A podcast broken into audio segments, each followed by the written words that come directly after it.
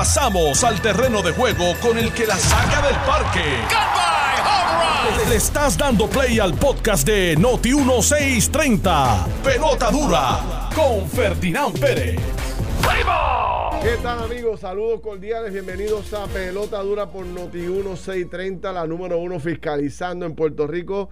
Son las 10 en punto, señores, y vamos a arrancar el juego con dos horas de trabajo completas para poder analizar todo lo que ocurrió el viernes en la tarde, que hubo mucha noticia, y también lo que pasó en el fin de semana, sobre todo, ¿verdad? Que ya básicamente, aunque hoy comienza la orden ejecutiva sin toque de queda, la gente se fue ayer sin toque de queda, papá. De full, por ahí para abajo. Se fue todo el mundo ayer por la Juyilanga.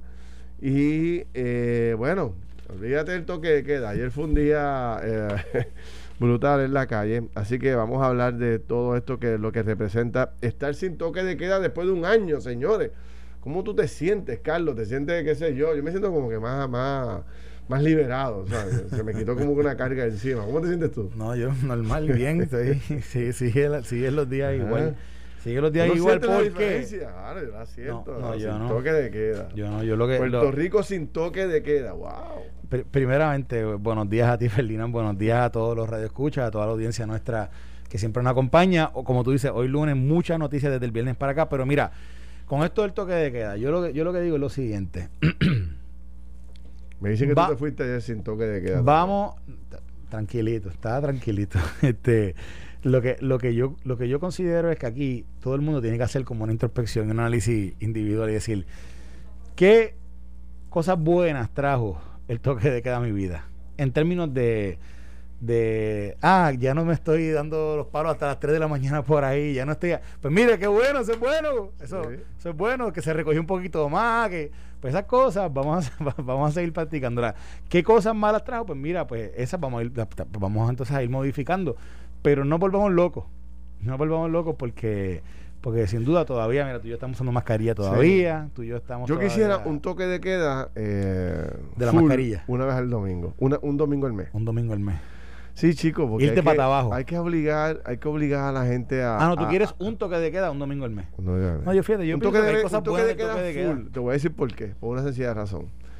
Cuando vino el toque de queda fuerte, que no podíamos salir, tú puedes hablar con cualquier persona. Digo, hay otros que lamentablemente pues lo que provocó fue, eh, ¿verdad? Este, malos ratos y problemas, pero en la, en la gran mayoría de los hogares eh, provocó que, que, que, que se reuniera la familia otra vez, que se sentaran en la mesa a comer. Había que cambiar la agenda por completo. Había que estar allí 24/7 en la casa y provocó un diálogo para mucha gente, y me incluyo, mejoró hasta las relaciones familiares con nuestros hijos, tú sabes. Un poco conocerlos más, ¿verdad? Seguro que Este, tiene que haber sido un entenderlos, escucharlos, porque a veces uno con como, como, como somos nosotros, andamos 100 millas por hora con tanta cosa que uno tiene que hacer, pues a veces ni los escucha con detenimiento, ¿no? Y este y en este, bueno, porque no había nada que hacer, tenías que estar en tu casa, pues tú y te- le dedicabas las horas enteras a tus hijos, los escuchabas y, y podías entenderlos, conocerlos, apreciar, ¿verdad? Un poco definir hacia, eh, hacia dónde van tus hijos, qué planes Ujú. tienen. Muchas a veces con este ahorro que uno tiene no sabe ni, no, no se ha preocupado uno ni siquiera para saber por dónde van, por dónde van los hijos nuestros, ¿no? Así que un, un domingo del mes, chacho, yo lo abrazaría, ¿verdad? Para que, para que yo mantengamos no sé, yo- toque. hay, hay cosas, hay cosas Yo buenas. sé que tiene no, sus efectos hay- económicos, ¿no? Pero Sí, pero hay cosas buenas que trajo para, para, Definitivo, para muchas, definitivo. socialmente hablando. Digo, hay otras también que se vieron más afectadas y de nuevo hay que buscar, hay, hay que, yo digo que tenemos que ir en- eh, llegando, encauzando nuevamente, nuevamente nuestra vida social y, y, y de a diario de una mejor forma, pero eh, también yo, yo lo que daría, o, o- o o mi exhortación es hacerlo de una forma consciente, una forma, no, no a lo loco, no, ah, ya, toque, Ah, se no, acabó claro, toque de queda, claro. vamos, Sí, de nuevo, sí, sí. Hasta abajo soy yo, no, eso no, eso no, no, queremos, o sea, vamos, a cogerlo con calma porque, de nuevo, yo creo que todavía, en términos, vamos a hablar en términos de la pandemia, todavía hay, tenemos que tomar precauciones y todavía tenemos que estar muy alerta. Eh, eh, no queremos, ¿verdad? No queremos que, que nos cojan, nos cojan eh, dormidos los tres segundos.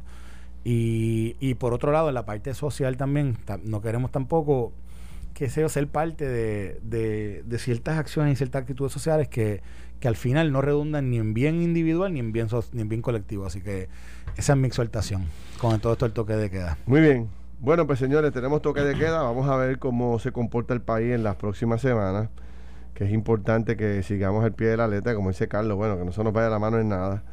Y terminar la vacunación. Ya hay números de, que, sobrepasan del millón de personas vacunadas en Puerto Rico, lo cual es, oye, oye, bien bueno para el país, ¿no? A pesar de que hay mucha resistencia, ya hay más de más de un millón doscientas mil personas vacunadas y creciendo. Te, te quería mencionar el consejo de la vacunación. Ayer el Madison Square Garden. Sí. El, el, el, el, coliseo donde juegan los New York, los New York Knicks. Sí. Eh, abrió, ¿verdad? Sí. Entonces, ¿tú viste cómo lo hicieron? No, no lo vi, pero tengo unos panas que estaban allí. En una sección me mandaron fotos. Estaban toda la gente que estaba vacunada. Entonces estaba, todo el mundo, ¿sabes? Uno al lado del otro. Y en otra parte los que no estaban vacunados. Ah, sí, qué Entonces los que no estaban vacunados estaban, estaban por como con, distanciamiento social. Entonces era un montón de gente. O sea, era toda, era toda la mitad del, del, del, del, coliseo, del estadio. Deberíamos llegar ya a un nivel, yo en Puerto Rico debemos llegar a un nivel, si no estás vacunado no entras al restaurante, si no estás vacunado no entras al concierto, si no estás vacunado no entras al festival. O sea, deberíamos meter un poco más de presión porque las filas están bajando, ¿no? Pero anoche unos amigos míos estaban en el juego, y me enviaron fotos desde allí, estaba a capacidad. El, sí, estaba lleno. Había una parte que estaba completamente llena. Y ya básicamente Nueva York abrió todo este, nuevamente y ya empiezan a llegar los turistas y todo ese tipo de cosas a Nueva York. Bueno, vamos a hablar de, de toque de queda, vamos a hablar de el lamentable fallecimiento de don Héctor Rivera Cruz, el ex secretario de Justicia. Vamos a hablar de... Oye, anoche hicimos un programa de televisión muy interesante sobre el tema de energía eléctrica.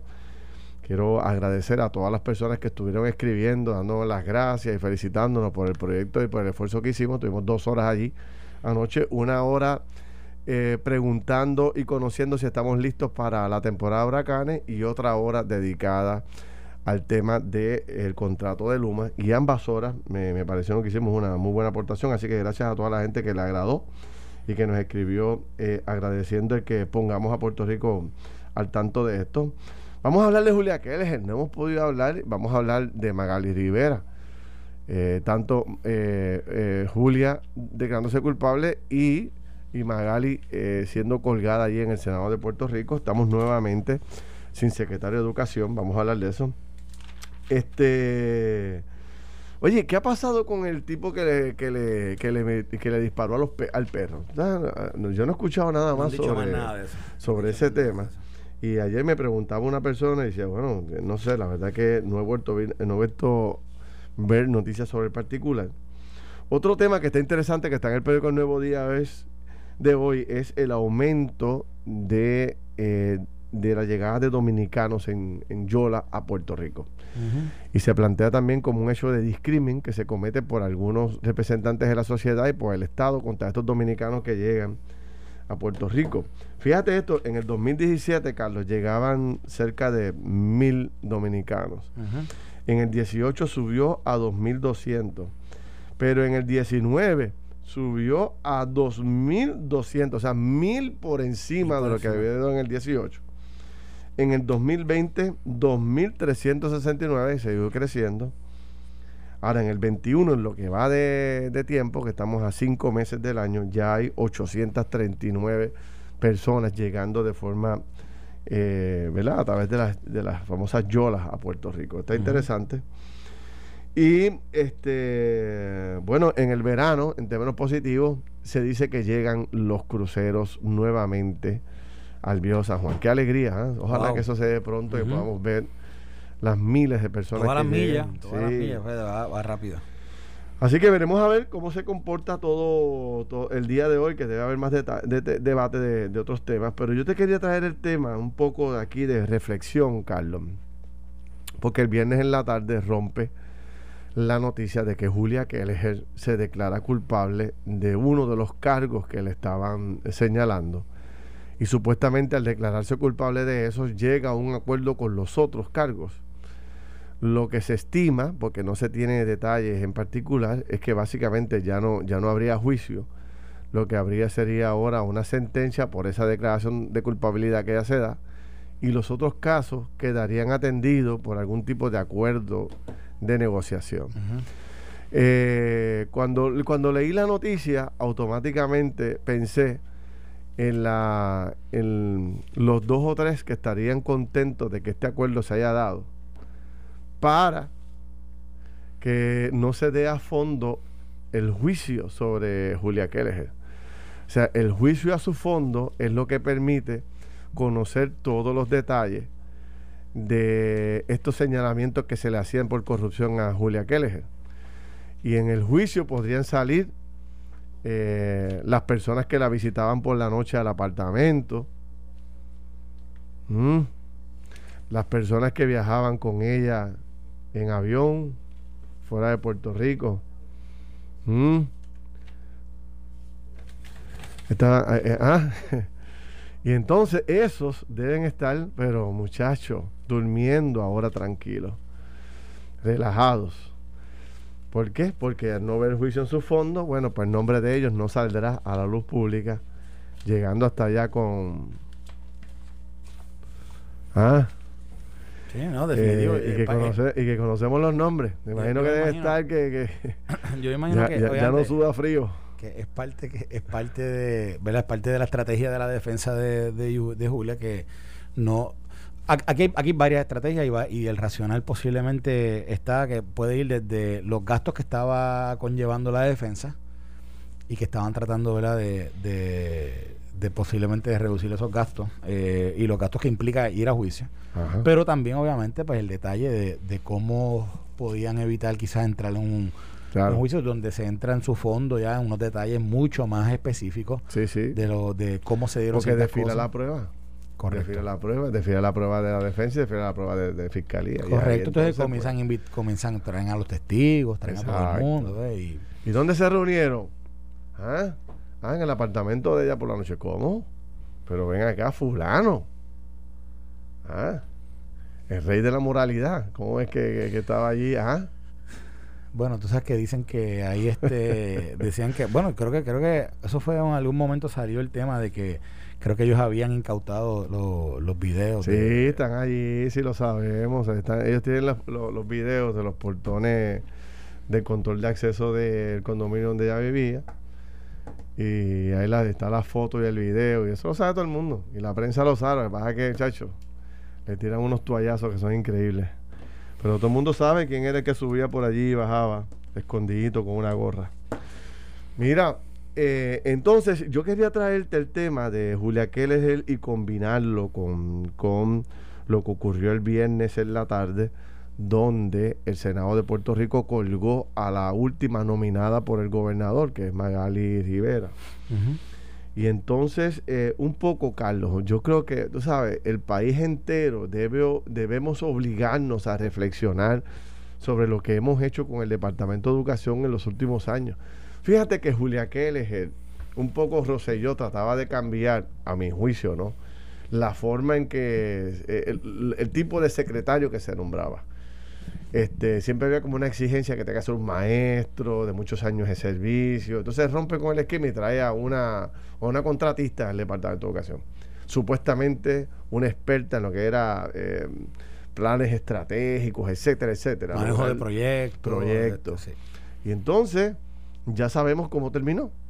Terminó muy mal la señora, o sea, ya terminó haciendo, declarándose culpable. Ya no, voy a repetir la historia.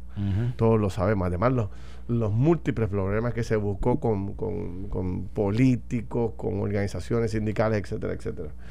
Entonces, Rosselló, eh, Pierluisi, vuelve ahora a las estrategias más tradicionales.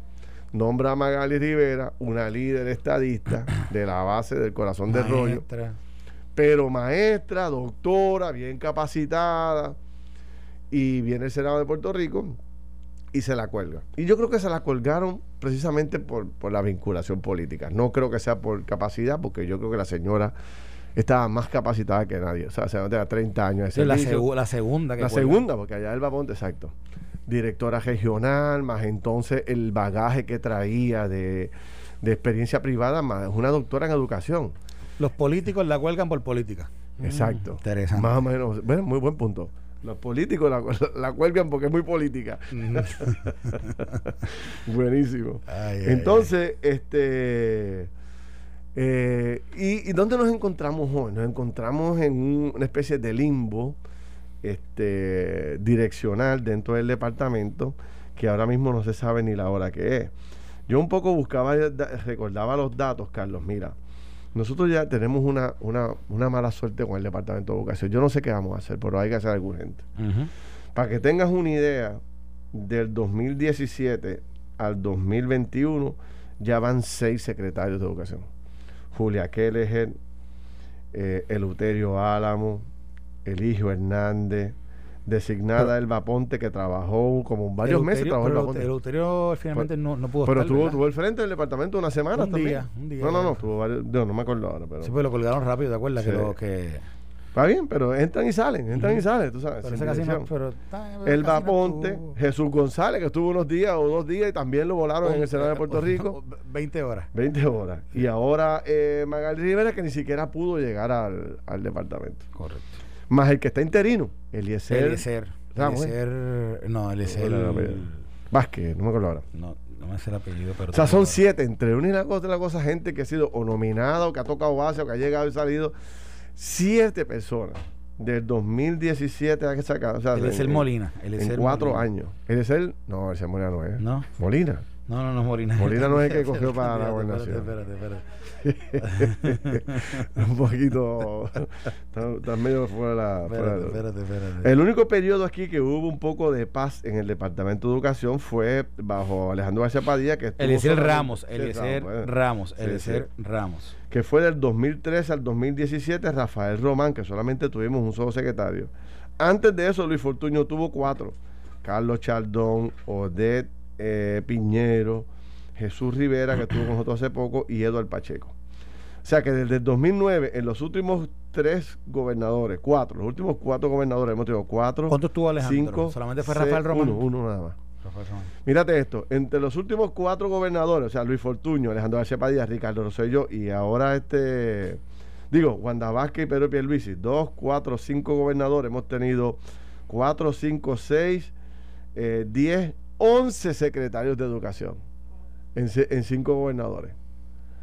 O sea, y por eso es que está el departamento como está. Saludos, Mardali, eh, Mardeli Bucino. ¿Cómo estás, Mardeli? Buen día. Muy bien, muy bien, muy bien. Encantado de tenerte aquí otra vez. Pues nada, ¿qué, les parece a ustedes? Obviamente, yo creo que hay que hacer algo algo radical, hacer algo distinto. Si seguimos haciendo lo mismo. No podemos esperar un resultado diferente, claro. Y fíjate que Rafael Román lo sacan del aula. Era un maestro. Era un director de Y ahora, de hecho, creo que está terminando un, doctorado. Y cuando terminó sus funciones, regresó al salón. Exacto. Regresó al salón. O sea, eh, tiene que haber un consenso, obviamente, evidentemente, pero esto ha tomado tanto tiempo. Eh, no solamente con la Secretaría de Educación, con todos los nominados. Evalúenlo. Si los van a. Tienen unas facultades constitucionales evalúenlos en sus méritos, pero estamos en junio. Estamos en junio. Eh, ¿Cuántos, ¿Cuántos titulares? Y, entonces más en el Departamento de Educación. Esto ya eh, corre prisa en que las partes, ¿verdad? Que tanto la legislatura que tiene que tener el consejo y consentimiento como la fortaleza se pongan de acuerdo ya. Pero, pero ya esta semana, ya, esto no puede pasar de esta semana, de que se sienten y, y puedan tener a alguien de consenso, y no solo de consenso, Ferdinand, que funcione, que sepa gerenciar el proyecto y que se sepa rodear de personas transparentes y honestas que también puedan asistirle efectivamente. Tiene que haber alguien, tiene que haber alguien. Debe haber, miles. Lo que pasa es que cuántos estarían dispuestos a ponerse a someterse. ¿sabes? Porque, por ejemplo, fíjate, en el programa del viernes, tú tuviste un panel de tres senadores. Y los tres senadores, cuando comenzaron a hablar sobre Magali, yo creo que los tres había un consenso de que ella era competente, que tenía la, que tenía un resumen que todos respetaban, todos decían que era bien buena y pero entonces pues, pues, la colgamos. Eh, porque no tenía un plan porque el plan no, está, porque, no había plan, que fue a las vistas con el alcalde de Bayamón y el alcalde de, de Comerío. De Comerío o sea no que o sea aquí de nuevo oye una cosa que me sorprende es que las feministas aquí no han dicho ni hi Y han colgado a dos mujeres profesionales y dos mujeres competentes. Entonces, aquí no, ah, nosotros también tuvimos aquí Ya, el y aún así, independientemente de lo que uno pueda pensar de la primera designada, eh, el trato que se le dio en aquella vista No, aquello fue, aquello fue una cosa asquerosa. fue espantoso. Espantoso, espantoso. Y Fue mira que te iba a decir, bueno, y fíjate, y el jueves, eh, no, no, no, el viernes, ese mismo O día. sea, ya le faltaron el respeto. El viernes, ese mismo día, nosotros eh, estuvimos en un programa de radio desde de, de la farmacia de Lucy, de Premium, Premium Pharmacy, Sí. en, en el Hospital del Maestro. Y allí estaba el presidente de la Asociación de Maestros, eh, el señor Bonilla, Bonilla. eh, Víctor, Víctor Bonilla. Víctor Bonilla, correcto. Entonces yo me acuerdo que allí Ferdinand y yo, ¿verdad? Le, le increpamos porque, ¿verdad? ¿Cómo, ¿Cómo había sido posible que una persona que había estado en sus filas, que había dirigido su asociación, que ellos no lo habían apoyado, ¿verdad? Y él, yo, sí, Ferdinand, corrígeme si me equivoco, que él dijo que era porque ella, ella, no, nos dijo que Magali no se había reunido con ellos, pero dijo que él, Vaponte, que no había incorporado No, no, que no, las que sugerencias. no, no, no, que, que, que tampoco se reunió con ellos, los abandonó. Ah, que tampoco, que los abandonó, que los no les dio atención, que no los escuchó y que yo que los abandonó. Yo decía, pero, si- pues, pues, ¿qué les va a escuchar a usted si ya se sabe de la A a la Z lo que ustedes proponen? Si ella presidía el grupo, Exactamente. ¿para qué No se va a con usted? ahí- Que, como escuche que- las otras partes. Como que en muchos aspectos la O sea, como que patinó. A mí lo que me, sorprende, un a mí lo que poco me sorprende de esto, este, Mardelis y Ferdinand, es que el gobernador, yo creo que primero el nombramiento del Vaponte, más que quizás que el de Magali, rompió el molde de los nombramientos. O sea, nadie se hubiese esperado que el, nombra- que el gobernador hubiese nombrado a una, persona a, a una persona que dirigía en ese momento la asociación, la asociación de maestros y que, y que venía del aula. A mí me también. pareció una gran jugada. O sea, yo, yo creo que, o sea, en Y términos... que vamos, la asociación siempre ha estado Pues claro. vinculada o la relacionan de alguna manera con el Partido Popular Democrático. Sí, sí, sí. Yo no Ah. sé si en efecto lo es, pero mediáticamente se ha vinculado. O sea, es como tú dices, nombró uno de los tuyos, Sí. ahí está. Y Bueno. ¡fua! La colgaron. Y que, que- yo sabía desde el principio que, y que que esto a lo iba a que reclamo. pero Yo que- lo pero lo dije. que dice Carlos, que, la, que el propio gremio que representa a los maestros, la, le, le- o sea, la haya, no, no La tiró a mondongo, la tiró a mondongo, la Eso fue para mondongo. nosotros una super sorpresa. Eso nada más merece un análisis en cuanto a lo que es el, el movimiento sindical y qué pasó ahí. Oye, y la tiraron a Mondón, o sea, eh, no la apoyaron. Entonces, yo- él, después él nos decía que Magali no le había dado una reunión. Y yo le dije, bueno, pero ¿no será que Magali vio lo que ustedes hicieron con el babote? Y yo, "Chacho, te- te- aleja, aleja. Quita, aleja, quita, Satana", quita. Porque yo no, imagínate, sí, sí, era con uno de los de, los de ellos y la rechazaron, imagínate conmigo. Pero, Yo creo que la pero- solución quedó súper mala ahí. pero, dan- súper mal. o sea, Es un, nombramiento, forward. es un nombramiento prioritario y estamos en junio, mano. Sí, O a, sea, a eso, a eso vamos, a eso vamos. No- no- estamos en junio, en un, en un año y medio, en un- este último año y medio súper atípico, o sea, Ujú. eh, de pandemia, de terremotos, que todavía los estragos se ven en los lugares donde afectados. es esencial alguien timoneando ese barco. Eh, es esencial. importantísimo. Oye, más tiene los fondos federales que están a dos manos en ese departamento y que no se están, digo, no sé, no, yo, para ser, para ser justo, no sé qué están haciendo ahora mismo con esos fondos federales, pero son millones y millones que necesitan de una persona que pueda tomar decisiones Pero, ejecutivas y ¿qué- administrativas qué para dice- poder utilizarlo. ¿Qué te dice la experiencia? Bueno, que el que está interino, precisamente como está interino, no se atreve a tomar las decisiones más importantes. Por ejemplo, estos contratos grandes que se otorgan, estas subastas, todo esto que se tiene que hacer. Tiene que para estar poder- aguantado. Todo eso se aguanta. Tiene yo no me atrevo a firmar esto y si después la que viene o el que viene me da hacia atrás, yo no tengo la autorización. Entonces se sigue atrasando todo el proceso. Hace dos semanas hablábamos de las escuelas que todavía no ha habido, no ha pasado nada con ellas. O sea, la verdad que esto se va a convertir, como Carlos lo ha dicho desde el primer día, en el talón de Aquiles de la administración de Pierluisi. No le veo la luz al final del túnel.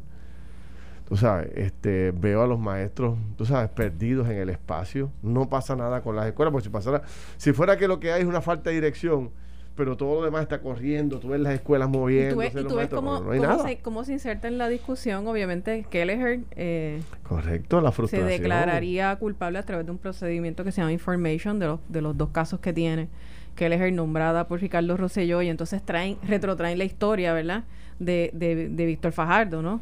Son padre e hijo, nombran titulares de educación que terminan eventualmente. Pero dos casos muy distintos. O sea, casos a muy distintos. no le encontraron chavos en su debajo de su cama ni Dos casos muy cuarto. O sea, distintos, muy, pero que terminan con, lamentablemente, con, con convicciones, si es que se finiquita, ¿verdad?, este proceso eh, a nivel federal contra, contra Julián Kelleher. Entonces, en medio de toda esta discusión, se, ocurre todo esto y pues se inserta también ese, ese, ese hecho, ¿no?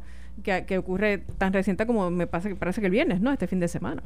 Sí, pero yo creo que. es la duda sobre una persona competente que pueda timoniar bien ese barco. Los gremios, o sea, y todos los sectores educativos del país deben sentarse y yo no sé si recomendarle a una persona al gobernador o, el o hacerlo a la inversa, que el gobernador convoque a todos los sectores y a los principales este, educadores. Y sabemos que el gobernante tiene la, potestad constitucional de nombrar a quien quiera, pero, son tiempos que llaman a la prudencia, ¿no? Vamos a cambiar el enfoque, vamos a llamar, qué sé yo, a los presidentes de las universidades, vamos a llamar a los Mira, en el contexto de, los de los jueces, jueces del Supremo, por ejemplo, yo sé que el Colegio de Abogados hace unas evaluaciones, hace unas recomendaciones, etcétera, etcétera. Así que sí es un proceso que en otros contextos y en otros foros se ha dado de que se, se hacen evaluaciones y recomendaciones, etcétera, etcétera. Así que se podría dar aquí, de modo que haya un consenso de, de, país con relación a la persona que va a estar al frente. Yo no creo en esos consensos así. Pero es que hay que intentar algo diferente, Carlos. Bueno, pero es que algo diferente era Alba Ponte. Algo diferente era Alba Ponte. Algo diferente. Digo. ¿Era Julia Keller? Sí, o sea, yo, yo creo. Sí, también. Era algo diferente. Por eso, yo creo que yo creo que el gobernante debería quitarse eh, eh, eh, esa esa búsqueda de un candidato y convocar a todos los sectores que le sugieran un nombre y que a base de la experiencia y la capacidad él nomine a esa persona. No Mira, me, por qué? no, pero vamos a buscar, es que lo que pasa, Ferdinand? Eso lo han hecho antes también.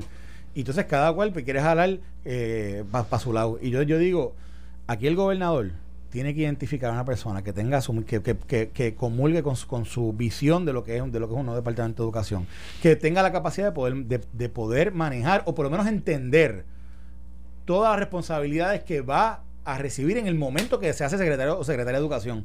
Porque son montones. Es que ya, Da, ya, da vergüenza. O sea, llevamos seis. De acuerdo, pero tú te imaginas otro pero, pero es que sería otro comité por nombramiento. Pero fíjate, yo, eso no, yo creo, nunca llega. Yo creo que en el momento en que ocurrió el incidente con el Vaponte, no sé si eso fue una, una vista de interpelación, fue lo que ocurrió en aquel momento, eh, o, el proceso que haya sido que se dio con, con, el pleno del hemiciclo. En ese momento, después de, lo que sucedió, él debió haber retirado ese nombramiento y entonces comenzar activamente en la búsqueda de, una persona que fuera confirmable, porque también eso obviamente pasó un periodo bastante largo y... bueno, vamos a seguir con ese tema y también vamos a incorporar entonces también el, fallecimiento del licenciado Héctor Rivera Cruz, más todo lo que está pasando con el código electoral del Partido Popular, que está eh, eh, más dividido que... Estás escuchando el podcast de Pelota Dura, en Noti1 con Ferdinand Pérez.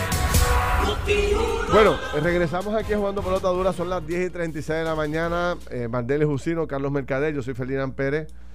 Y estábamos en una interesante historia que estaba contando Carlos Mercader, que no podemos seguir en el aire. Saludamos al licenciado John Mott que nos está escuchando ah. y, aclara que en el proceso eh, contra, contra Julia Kelleher lo que viene es un information, que es un procedimiento donde tú consientes, ¿no? Eh, que te erradican una serie de cargos. Así que probablemente sea la antesala a que quizás se declare culpable, ¿verdad? Bueno, lo que pasa es que procedimientos lo que, pasa es que la moción dice que el gobierno de los Estados Unidos eventualmente va a, presentar, sí, va a presentar donde donde se atienden son documentos que será, un, será otro pliego, no sé si otro pliego, no sé cómo es que lo hacen, pero se, que se atienden los casos que están pendientes ante ella. O sea, que, que resuelven esos casos. Eso es lo que dice la moción de que presentaron el viernes. vamos vamos por paso entonces, porque va, es un procedimiento, de, se salen entonces del procedimiento en el que están y, van por otra vía. Pero, pero le toca al gobierno de los Estados Unidos, a la Fiscalía Federal, presentar ese, ese documento. Así que. O sea que todavía, todavía Julia no necesariamente se puede, se, se declaró los, culpable. los medios publicaron y asumieron que la luz de la información eso es ah, lo que, que ahí hay mordaza. No se puede hablarle. hemos llamado a los abogados de, de Julia Keller, pero nos dicen que no puede hablar del tema. Lo que pasa es que yo, yo digo, y esto John quizás nos puede aclarar, pero yo entiendo que una vez la, una vez la defensa presenta esa moción, eh, eh, eso posiblemente obedece a algún tipo de negociación que hay que venían teniendo la defensa y la fiscalía. Y por eso es que yo entonces... no está escuchando dice que son nuevas acusaciones que dispondrán de, los, dos, casos. Por eso sí, por eso, pero es una nueva acusación a que, través del no mecanismo del information. No tienen que ser los mismos cargos, supongo yo, porque si no tendría Pero dispone lo, lo, demás. Es como si fuera un nuevo pliego. algo así. Eso fue lo que yo entendí. Pero, pero lo que sí es que, de nuevo, da a entender que era una que, que esto ha sido una, una hay un diálogo, negociación entre defensa y fiscalía para llegar a este acuerdo que ahora lo que, lo que, lo que, lo que esperamos es que venga fiscalía con ese documento, o sea, con, con, con esa Sí, John, dice que no van a hacer, es que no tendría sentido, no van a hacer los mismos cargos. No tendría sentido, claro, porque entonces ¿para qué te vas a mover del punto A al punto B? Para que la gente nos entienda.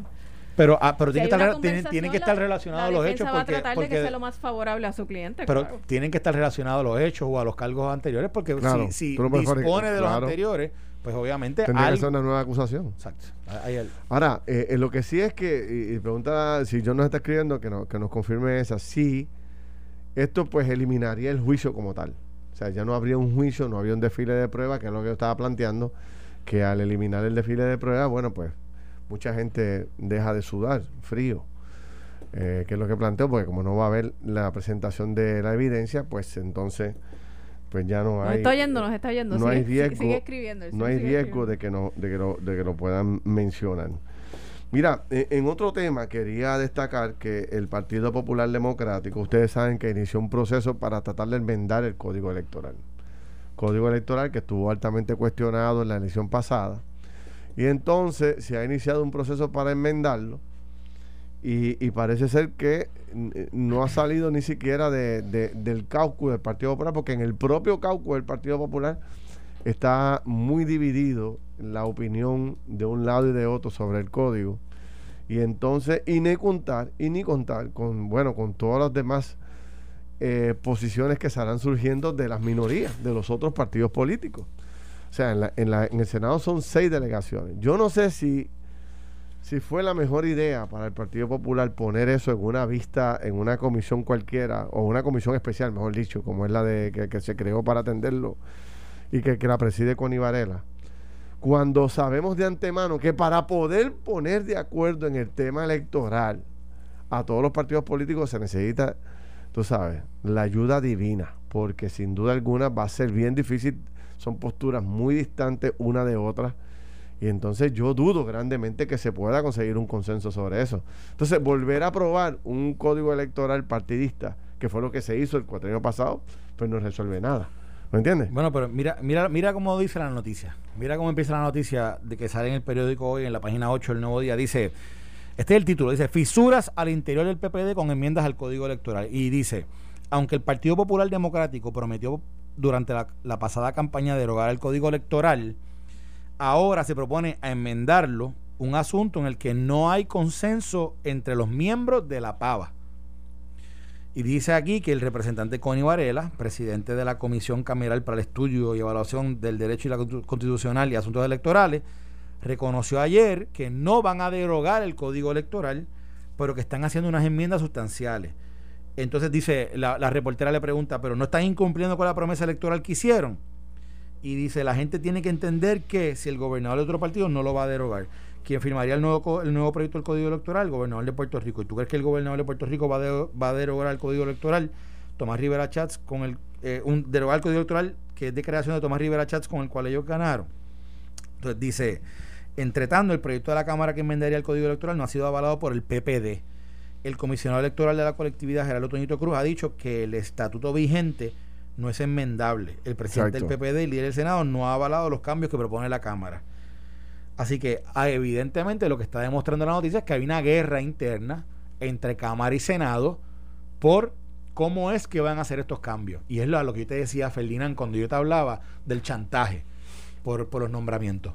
Que te acuerdas que desde hace un mes y medio, dos meses, decían, si no me aprueba el código electoral, yo no te confirmo, lo dijo Tatito, yo no te confirmo, y lo dijo Luis Raúl Torres, no confirmamos ni a la Grisel Hammer, ni al Contralor, a, a, Manolo. A Manolo Torres. Pero en el código electoral quien está más raro es Manolo Torres.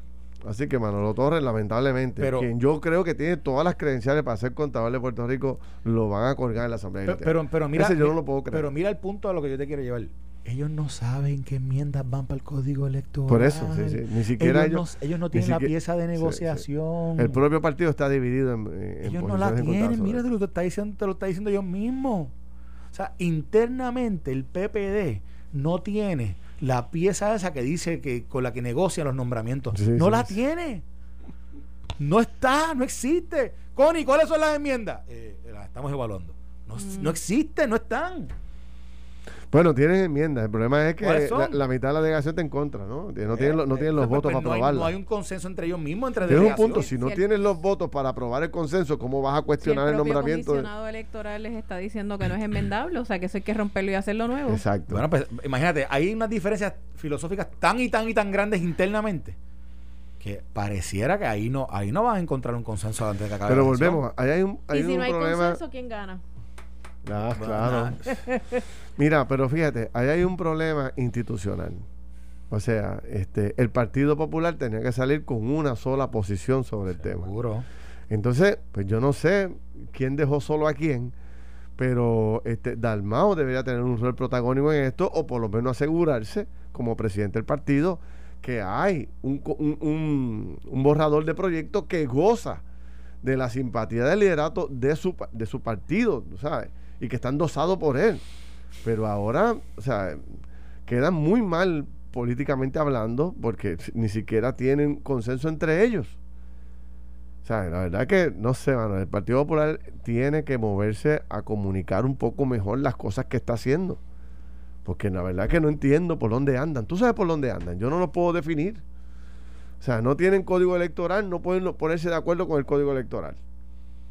O sea, que es un tema tan importante. Con el código electoral estás cuestionando el nombramiento del Contralor. No, no pueden ponerse de acuerdo con algo que, que ya científicamente a nivel internacional está eh, vedado y, y, estudiado como las terapias de conversión.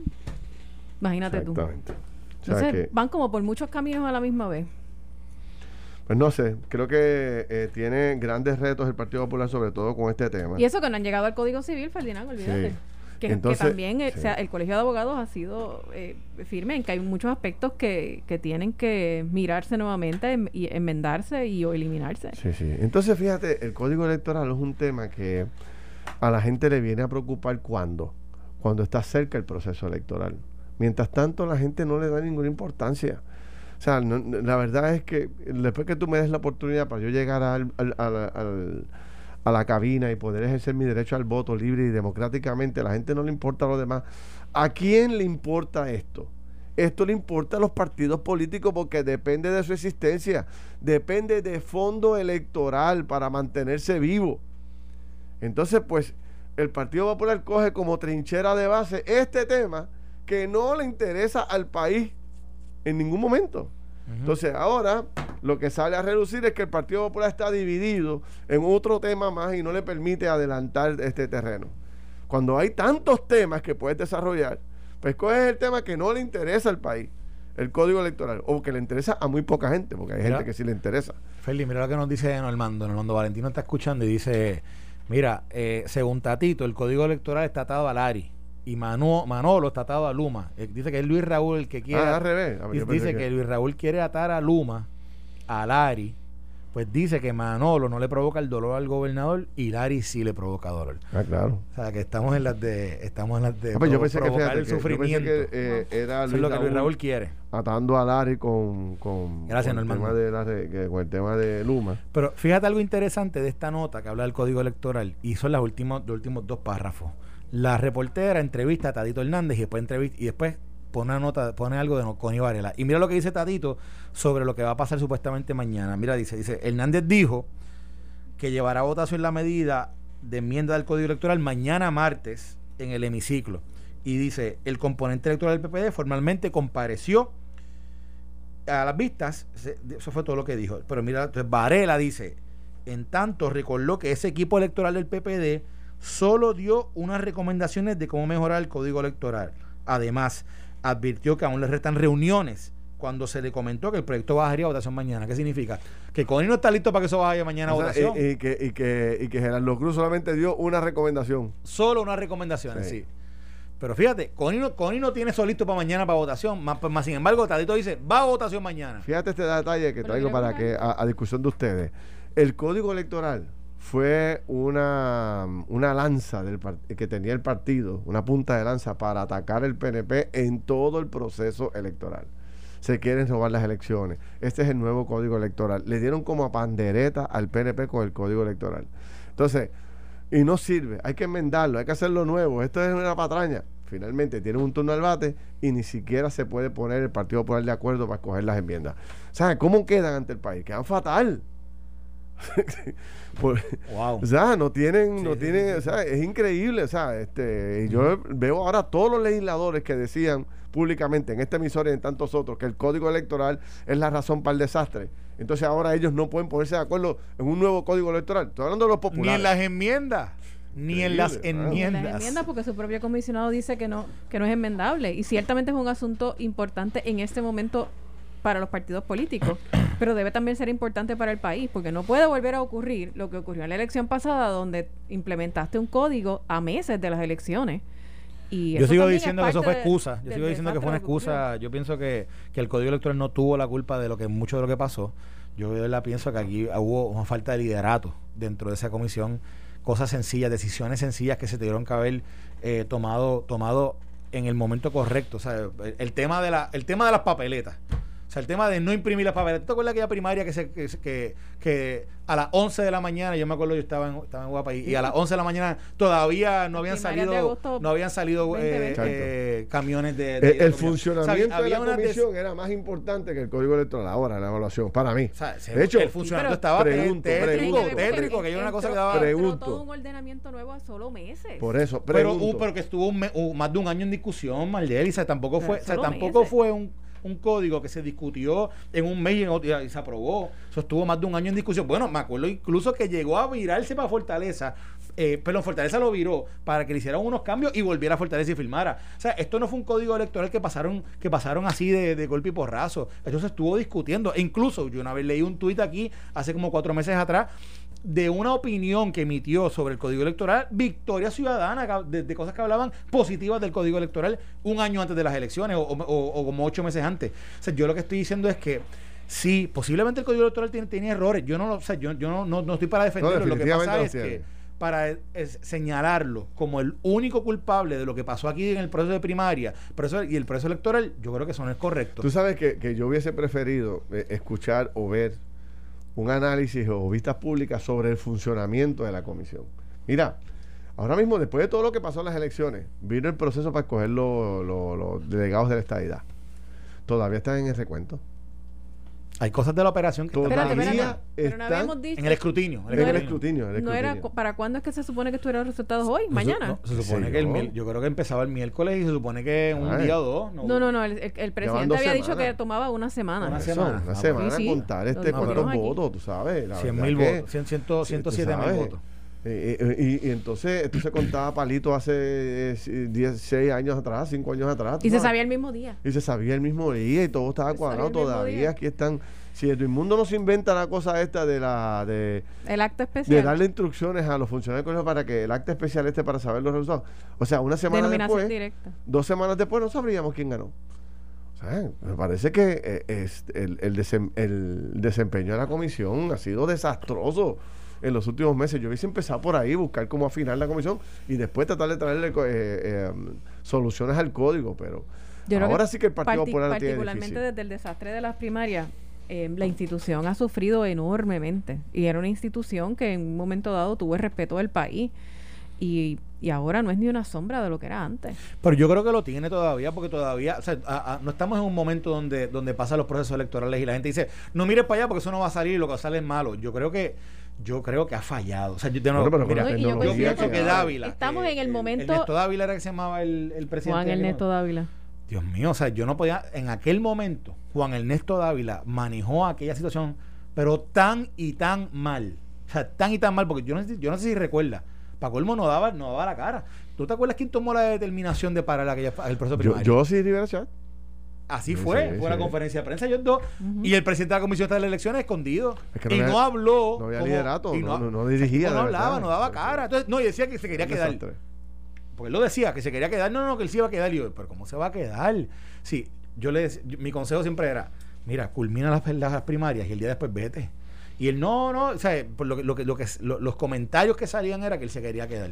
Y decía, pero ¿cómo se va a quedar una persona que le ha fallado Pero en ese sentido coincido contigo que estamos a tiempo de tomar las acciones que sean remediativas, tanto para salvaguardar la institución y sanearla y con el código electoral también. Yo creo Pero que, es a mí me yo, yo te puedo que- apostar un almuercito. de Aquí que no el hay una solución para cada problema, Ferdinand. No lo van a Aquí hay cambiar. un problema para cada solución. No lo van a y así no cambiar. vamos a llegar a nada. No lo van a cambiar. Si no hay, no, no hay acuerdo, no hay, no hay un acuerdo entre el PPD, no lo van a cambiar. Porque si los que lo quieren cambiar no saben cómo, pues como rayos lo van a cambiar. Y entonces, ¿quién es Entonces, el- ahora, quién es lo que me preocupa aquí? de eso, más allá del código electoral, es los nombramientos.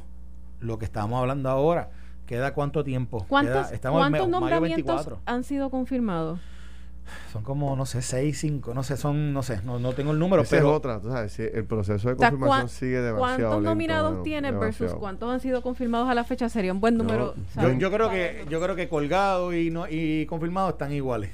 Pues han colgado ya, colgaron dos secretarios de educación, colgaron al de bomberos, colgaron a ¿Quién más? ¿qué- Ah, bomberos, cierto. Ah, bueno, pues fue tres, han colgado tres, Sí. correcto. Creo que colgaron hace un par Yo ni sé, mano. La semana pasada colgaron a alguien, no me acuerdo quién fue. ¿no? Pasaron a corrección, pasaron Sí, bomberos, familia, ¿no iban a colgar, decían que iban a colgar recreación y deportes y familia, pero Ah, ambos, sí. ambos, lo, Exacto, ambos lo confirmaron. Así que van tres. Mira, van esas son, tres esas son sus facultades constitucionales, pero, pero si los ibas a colgar, esto debe haber pasado Sí. hace varias semanas o meses atrás. Y Entonces, si tienes ya informes positivos o sabes que no hay objeciones con Pero, Ferdinand, no podemos llegar a agosto, mano, no, sí, septiembre otro, el todavía otro, el otro, evaluando ya, gente. ¿Cómo, cómo gente, queda el Senado en el palante y para atrás de, de un día cubrimos aquí de que van a colgar a cuatro secretarios, de que hay informes negativos y al otro día aparecen informes positivos y los confirman? ¿Cómo queda la credibilidad de la legislatura ahí? O sea, pues que no entiendo. Y los, aquí lo discutimos. Yo creo que fue un informe quizás eh, muy prematuro, sin contar con los votos que realmente había en la calle. Digo, además, después de hacerlo público, la presión que se creó a los legisladores por colgar el de la familia, el de educación, el de, el de recreación y deporte, fue brutal. Y muchos legisladores, incluyendo legisladores PNP, que fueron los que levantaron inicialmente la voz de que no tenía un plan, no tenía información, no era convincente, terminaron en una decisión de caucus votando a favor. pero pero, yo digo de los Se informes. roncó los- mucho en la hubo- calle y después hubo en el caucus. Un día salió que los informes venían negativos para esos cuatro, esos cuatro nominados. Y de momento al otro día, dos de esos Sí. informes eran positivos. De acuerdo. Mira, corta pausa para cuando regresemos. Vamos a hablar un poco de, dígame si es cierto o no, de don Héctor Rivera Cruz, que dejó una, un legado ahí muy grande y una historia que debemos repasar. Y también hablemos de este tema que no quiero dejarlo que se nos vaya, el tema de la enorme cantidad de dominicanos que están llegando a Puerto Rico y el reclamo de que se le trate como seres humanos y no como pillos y delincuentes. Esto fue el podcast de Noti1630. Pelota dura con Ferdinand Pérez. Dale play a tu podcast favorito a través de Apple Podcasts, Spotify, Google Podcasts, Stitcher y notiuno.com.